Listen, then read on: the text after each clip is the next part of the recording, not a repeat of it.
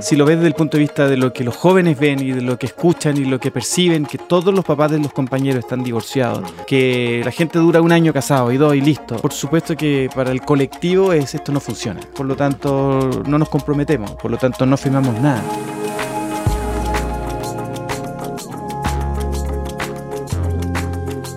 Hola amigos, ¿cómo están?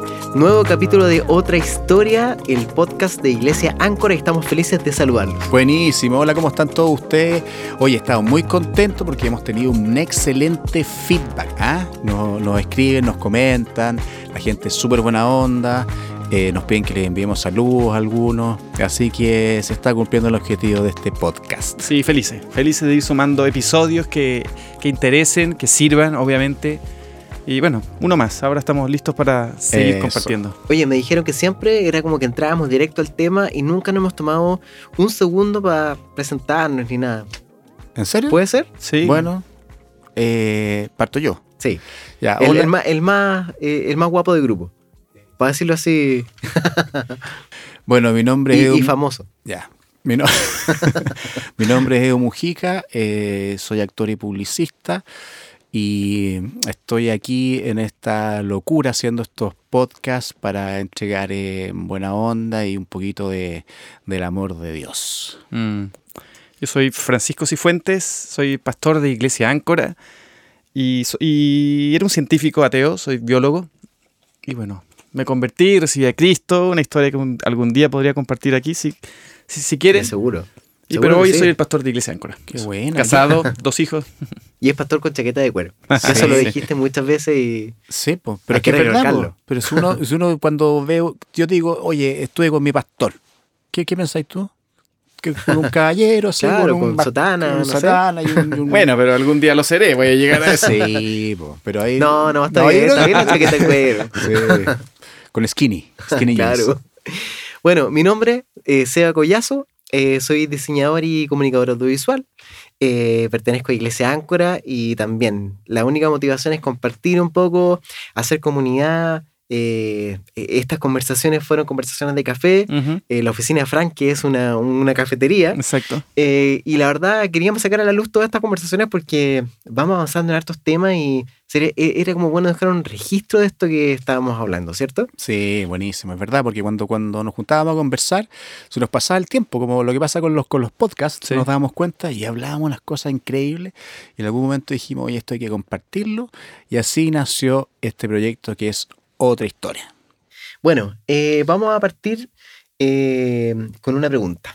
Eh, Edu, ¿Qué? ¿cuál es tu situación en este minuto eh, casado, soltero? Ah, wow. Ah, yo estoy soltero. Ya. ¿Y a dónde pueden postular las chicas? ¿Ah? ¿A dónde pueden postular las ¿Pero por chicas? qué me- Vayan a Iglesia Áncora, vayan a Iglesia Áncora los domingos a las 6 Y pregunten por y Edu. pregunten por él. Eh, Bueno. ya. Nada, ¿qué quieres que te diga? Eh, Fran, por favor, soltero o casado. Estoy felizmente casado hace 19 años. 19 años, Mm. wow. Buen tiempo. Bueno, yo también, casado también. eh, hace 10 años, cumplí 10 años casado y también muy feliz con, con un hijo, así que vamos echando para adelante. Ya saben cuál tema vamos a conversar hoy. Exactamente, matrimonio, el matrimonio. Pero no un matrimonio cualquiera, sino un matrimonio que cuenta otra historia. Sí, sí, de- de- hay, hay muchos mitos con respecto al matrimonio, muchas cargas que se nos ponen a veces sobre nuestros propios hombros, eh, por nosotros mismos o por otros, de que el matrimonio tiene que ser perfecto. Y la verdad, no solo en mi propia experiencia, sino personal, casado, sino también como pastor y, y que me toca compartir con muchos matrimonios, no existe un matrimonio perfecto, pero puede ser, un, puede ser saludable. Y ahí creo que es donde se enseña poco, se habla poco y, y verdaderamente los jóvenes prácticamente hoy no se casan por un montón de razones, podemos hablar de esas cosas también hoy, pero, pero básicamente no, no, no está en, la mente de, de- alguien pensar de que mi matrimonio no va a ser perfecto, pero puede ser saludable. Y a mí como pastor me encantaría que eso estuviera metido en el, en- en el ADN de cada persona, de, para que tenga la expectativa correcta de su matrimonio y no se genere una expectativa falsa que lo frustren y que lo decepcionen en el futuro. En algún momento, en otro post, estuvimos conversando, ¿no? Este tema como que un poco esta cosa media desechable en general de la, de la sociedad, Sí. en base a, lo que tú estabas diciendo, Frank, que, que entendiendo un poco que el matrimonio, como cualquier eh, otro tipo de cosa, puede tener su- sus bajones, su momento del descueo, eh, sus súper malos momentos también, pero estar como en el fondo preparado para entender ese, ese momento y no huir frente al, al- al problema, Sí. ¿o ¿no? Pero es que sabes que, Edu, el matrimonio en este minuto tiene una pésima publicidad. O sea, digamos como situación, mira, algunas eh, cifras del INE. Eh, en la última década Sí. han habido cinco veces más divorcios que en cualquier época de, de- de- de la historia de Chile. Cinco veces más divorcios en los últimos Die- 10 años. Chuta. Mm.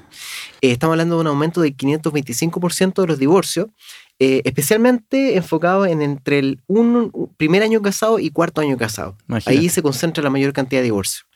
Eh, bueno, de hecho, hay un. eh, donde más divorcios hay, inclusive, eh, que hay un pic muy raro, que es a los 22 años. O sea, en el fondo demuestra que matrimonios que aguantaron mucho tiempo están desertando a los Ah, 22 wow, años de 22 años de casarse. Ah, 20 años de casado. Sí, 22 años de casado. Mira. Imagínense. Eh, estamos hablando que, en el, por ejemplo, en el 2017 eh, ha sido una baja sostenida de los matrimonios, pero a este ritmo, en el fondo, como que podríamos llegar a un momento donde nadie se case. Mm. El, el año pasado hubo un 2% menos de matrimonios en Chile, que la verdad fueron bastante pocos, o sea, 61.320 matrimonios en, en Chile. Y también está afectando la tasa de natalidad Claro. increíblemente, obviamente va todo ligado, eh, y bajó un 5.4% la tasa de natalidad el año pasado. Y de hecho la sociedad va a ir envejeciendo. Leí hace, hace Exacto. poco que, que el promedio en Estados Unidos, de, de- el promedio de edad son 47 a 48 años. Ujú. Y, y solo se espera que vaya envejeciendo en el tiempo porque efectivamente la tasa de natalidad ha bajado un montón. Y en nuestra sociedad no es, no es distinto. Sí, bueno, de hecho el, el mercado en retail y toda la industria comercial se prepara para esa tremenda oferta de cosas para ofrecer en el mercado senior. Wow. O sea, digamos, tercera edad va a ser como el bloque en el fondo donde el, el- el comercio se va a enfocar. Eso está dicho en muchas revistas especializadas. Entonces algo está pasando, Fran, nada, nada que decir. O sea, las cifras son súper elocuentes y, y- y la pregunta como muy simple pero de cajón es como, ¿está obsoleto el matrimonio? Eh, creo que, está obsoleto. O sea, creo que es- en un- desde un punto de vista, si lo ves desde el punto de vista de lo que los jóvenes ven y de lo que escuchan y lo que perciben, que todos los compañeros, todos los papás de los compañeros están divorciados, que la gente dura un año casado y dos y listo. Por supuesto que para el colectivo es esto no funciona. Esto no funciona, no tiene sentido. Firmar hasta que la muerte nos separe es imposible. Por lo tanto, convivimos. Por lo tanto, no nos comprometemos. Por lo tanto, no firmamos nada.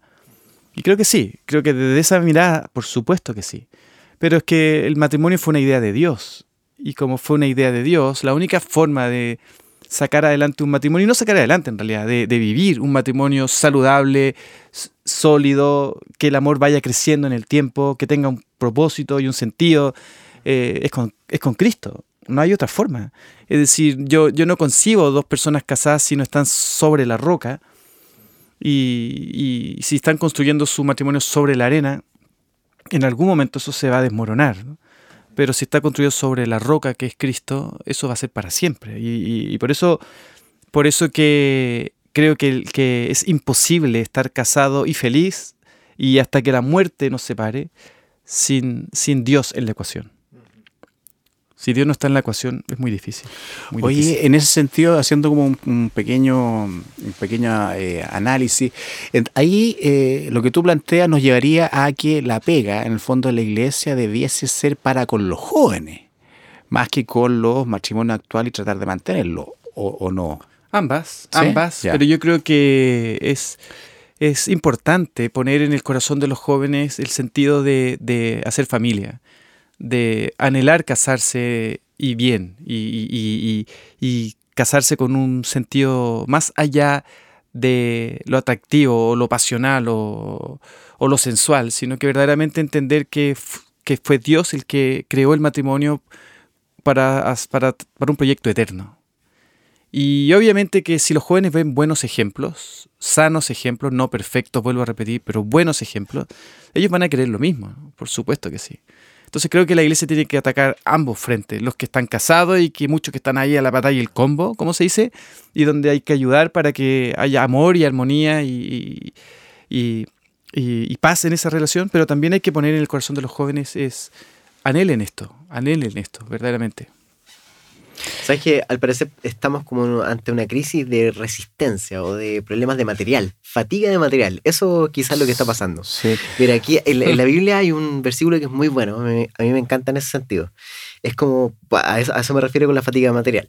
En Eclesiastés 4.12 dice, uno solo puede ser vencido. Ya, Mm. Uno ya puede ser vencido, ya te puedo votar. Eh, dos podrían resistir, ya, haciendo su mejor esfuerzo. Y además, la cuerda de tres hilos no se rompe fácilmente. Claro, Eh, exactamente. ¿Cuál es la cuerda de tres hilos cuando eh, no hay dos, sino hay tres en el matrimonio? Eh, bueno, eh, la novia, el novio y, y Y Dios. Dios. exacto. Y una, o, o, por ejemplo, dentro de ese mismo eh, principio, uno de nuestros mayores errores es que nos dedicamos toda nuestra vida a buscar al uno o a la una. ¿sí? Es decir, de alguna forma nos enseñaron que si yo encuentro esa persona correcta, voy a ser feliz para siempre. Y eso no es cierto. El matrimonio no fue inventado por Dios para que seamos felices y se casaron y fueron felices para siempre. Eso no lo inventó Dios, lo inventó Disney. Así que la, felicidad no está en encontrar a ese uno, porque en realidad yo debo encontrar en mi pareja al dos, porque el uno en mi vida debería ser Dios. ¿Sí? Entonces, cuando yo tengo al uno claro, quién es el uno en mi vida, y yo me, me dedico ni siquiera a buscar, porque en, ese proyecto Dios va a traer, va a ser su voluntad en mi vida, encuentro al dos, entonces juntos buscamos al uno. Y eso nos enseña así. Oye, Fran, te, estoy siguiendo y, me nace un poco eh, pedirte que lo, que lo, aterricemos a lo, a lo cotidiano. En el fondo, eh, eh, bajar, nosotros creemos, pero bajar lo que significa tener como tercero o a ese uno o a, a Dios, ¿ya? Lo que eso significa. Porque eh, nosotros sabemos que significa ceder, pero quiero que lo aterricís. Sí, tienes razón, tienes razón, porque la, mayo- la mayoría de los que se casan se casan por la iglesia, comillas, como realmente diciendo, nos estamos casando delante de Dios, pero en realidad no. Es una tradición, Sí. es un rito, una ceremonia muerta, porque a la- a la- a la- al, al año ya están divorciados. ¿no? Entonces creo que, creo que aterrizándolo es, no, no nos casamos, a pesar de que hay una firma, el, el matrimonio es más que un contrato, es un pacto. Y, los, y, y por qué hacemos un pacto? Porque, porque creemos en un Dios de pactos. Entonces en esos pactos es donde mi, mi determinación, mi compromiso, mi palabra, mi amor, mi energía, mi mente, todo está puesto en favor de ese pacto. No es un contrato, los contratos se hacen para romper. Y los pactos son los que permanecen. Entonces cuando yo verdaderamente me enamoro de mi pareja y, decido gastar el resto de mi vida con ella, estoy haciendo un pacto. Y en ese pacto yo me comprometo a poner todo de mí, que en realidad viene de Dios a través de mí, mi amor incondicional, mi paciencia, la misericordia, el perdón, la compasión, todo lo que se necesita para sacar adelante ese pacto. Sí, es- a- alguien dijo, me encanta lo La esposa de Billy Graham dijo lo siguiente, Ruth Graham. Dijo, un matrimonio exitoso es la unión de dos buenos perdonadores. Wow, Genial, buenísimo. genial. No dijo dos buenos amantes, dijo dos buenos perdonadores. ¿Y qué, qué sentido tiene esa frase? eh? O sea, yo creo que todos sabemos esa verdad. Es que sabes que por eso yo te, te lo planteé así, Frank, en el fondo, como diciendo, aterricémoslo, porque en el fondo eh, es algo cotidiano. O sea, eh, eh, muchas veces, muchas cosas que están e- escritas en la Biblia es cotidiano, es práctico, no, no, no tiene que ver con el rito, no tiene que ver con, con tantas cosas. Para la gente que nos escucha, que de repente agarró el podcast y no, no, no es cristiana, por ejemplo, eh, que cachen que sí, el tema de casarse a, y a través de Dios es, es lo que tú estás diciendo. Sí, Eh, porque si lo que me unió a esa persona es algo temporal, en algún momento se va a acabar. Pero si lo que me unió a esa persona es algo eterno, de carácter eterno, ese matrimonio va a perdurar.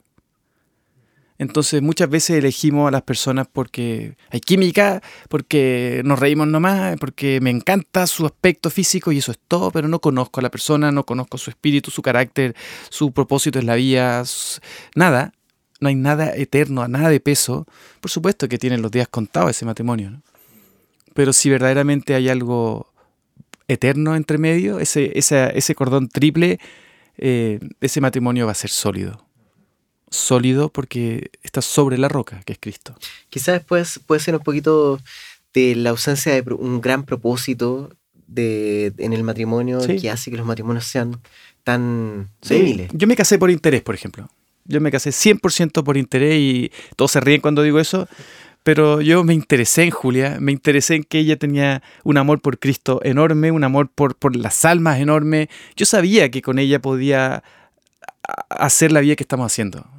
Pues, por supuesto que fue por interés, obvio que sí. No me, voy, no me a casar con alguien que no tuviera el, corazón y la visión y la misión para ser iglesia o como, lo, como, como ella, ¿no?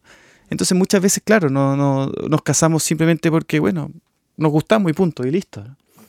Y sentimos full mariposas, pero las mariposas migran. Así que cuando amanezco sin mariposas, digo, creo yo que el amor se fue, y ahí es donde empiezan los, conflictos, porque como lo hablamos en algún episodio, el, amor que hace que una relación se mantenga en el tiempo no es el amor eh, pasional o el amor erótico o el amor afectivo o el amor fraternal, sino que es el amor incondicional. Y el amor incondicional es una decisión, no es un sentimiento. Entonces cuando las mariposas se van, yo igual decido amar a, esa persona con la que me casé, yo igual decido estar para ella, decido igual estar aquí y finalmente las mariposas vuelven. Y por eso dice la Biblia que el amor entre marido y mujer es un amor que nunca se apaga, que no se, que no se apaga, solo crece, solo se mantiene si Dios está en el medio, si Dios está ahí. Edu, ¿cuál, es tu perspectiva? Porque, bueno, tú eres, tú eres el único soltero del podcast. ¿Y qué sientes con todo esto? Eh, porque en el fondo, bueno, me imagino que estás esperando a esa mujer que va a venir a complementarse contigo, que va a ser familia contigo, etc. Pero ¿Es una tarea muy difícil? O sea, ¿cómo, cómo, cómo ves que se viene?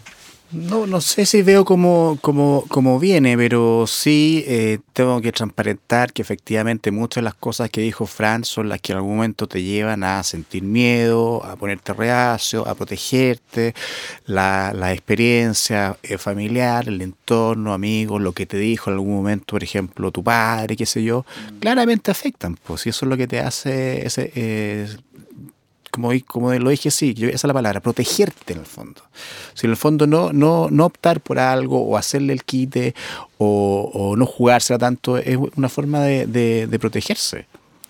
Y frente a eso, sí, claro, ahora eh, yo estoy eh, esperando los domingos a las 18 horas.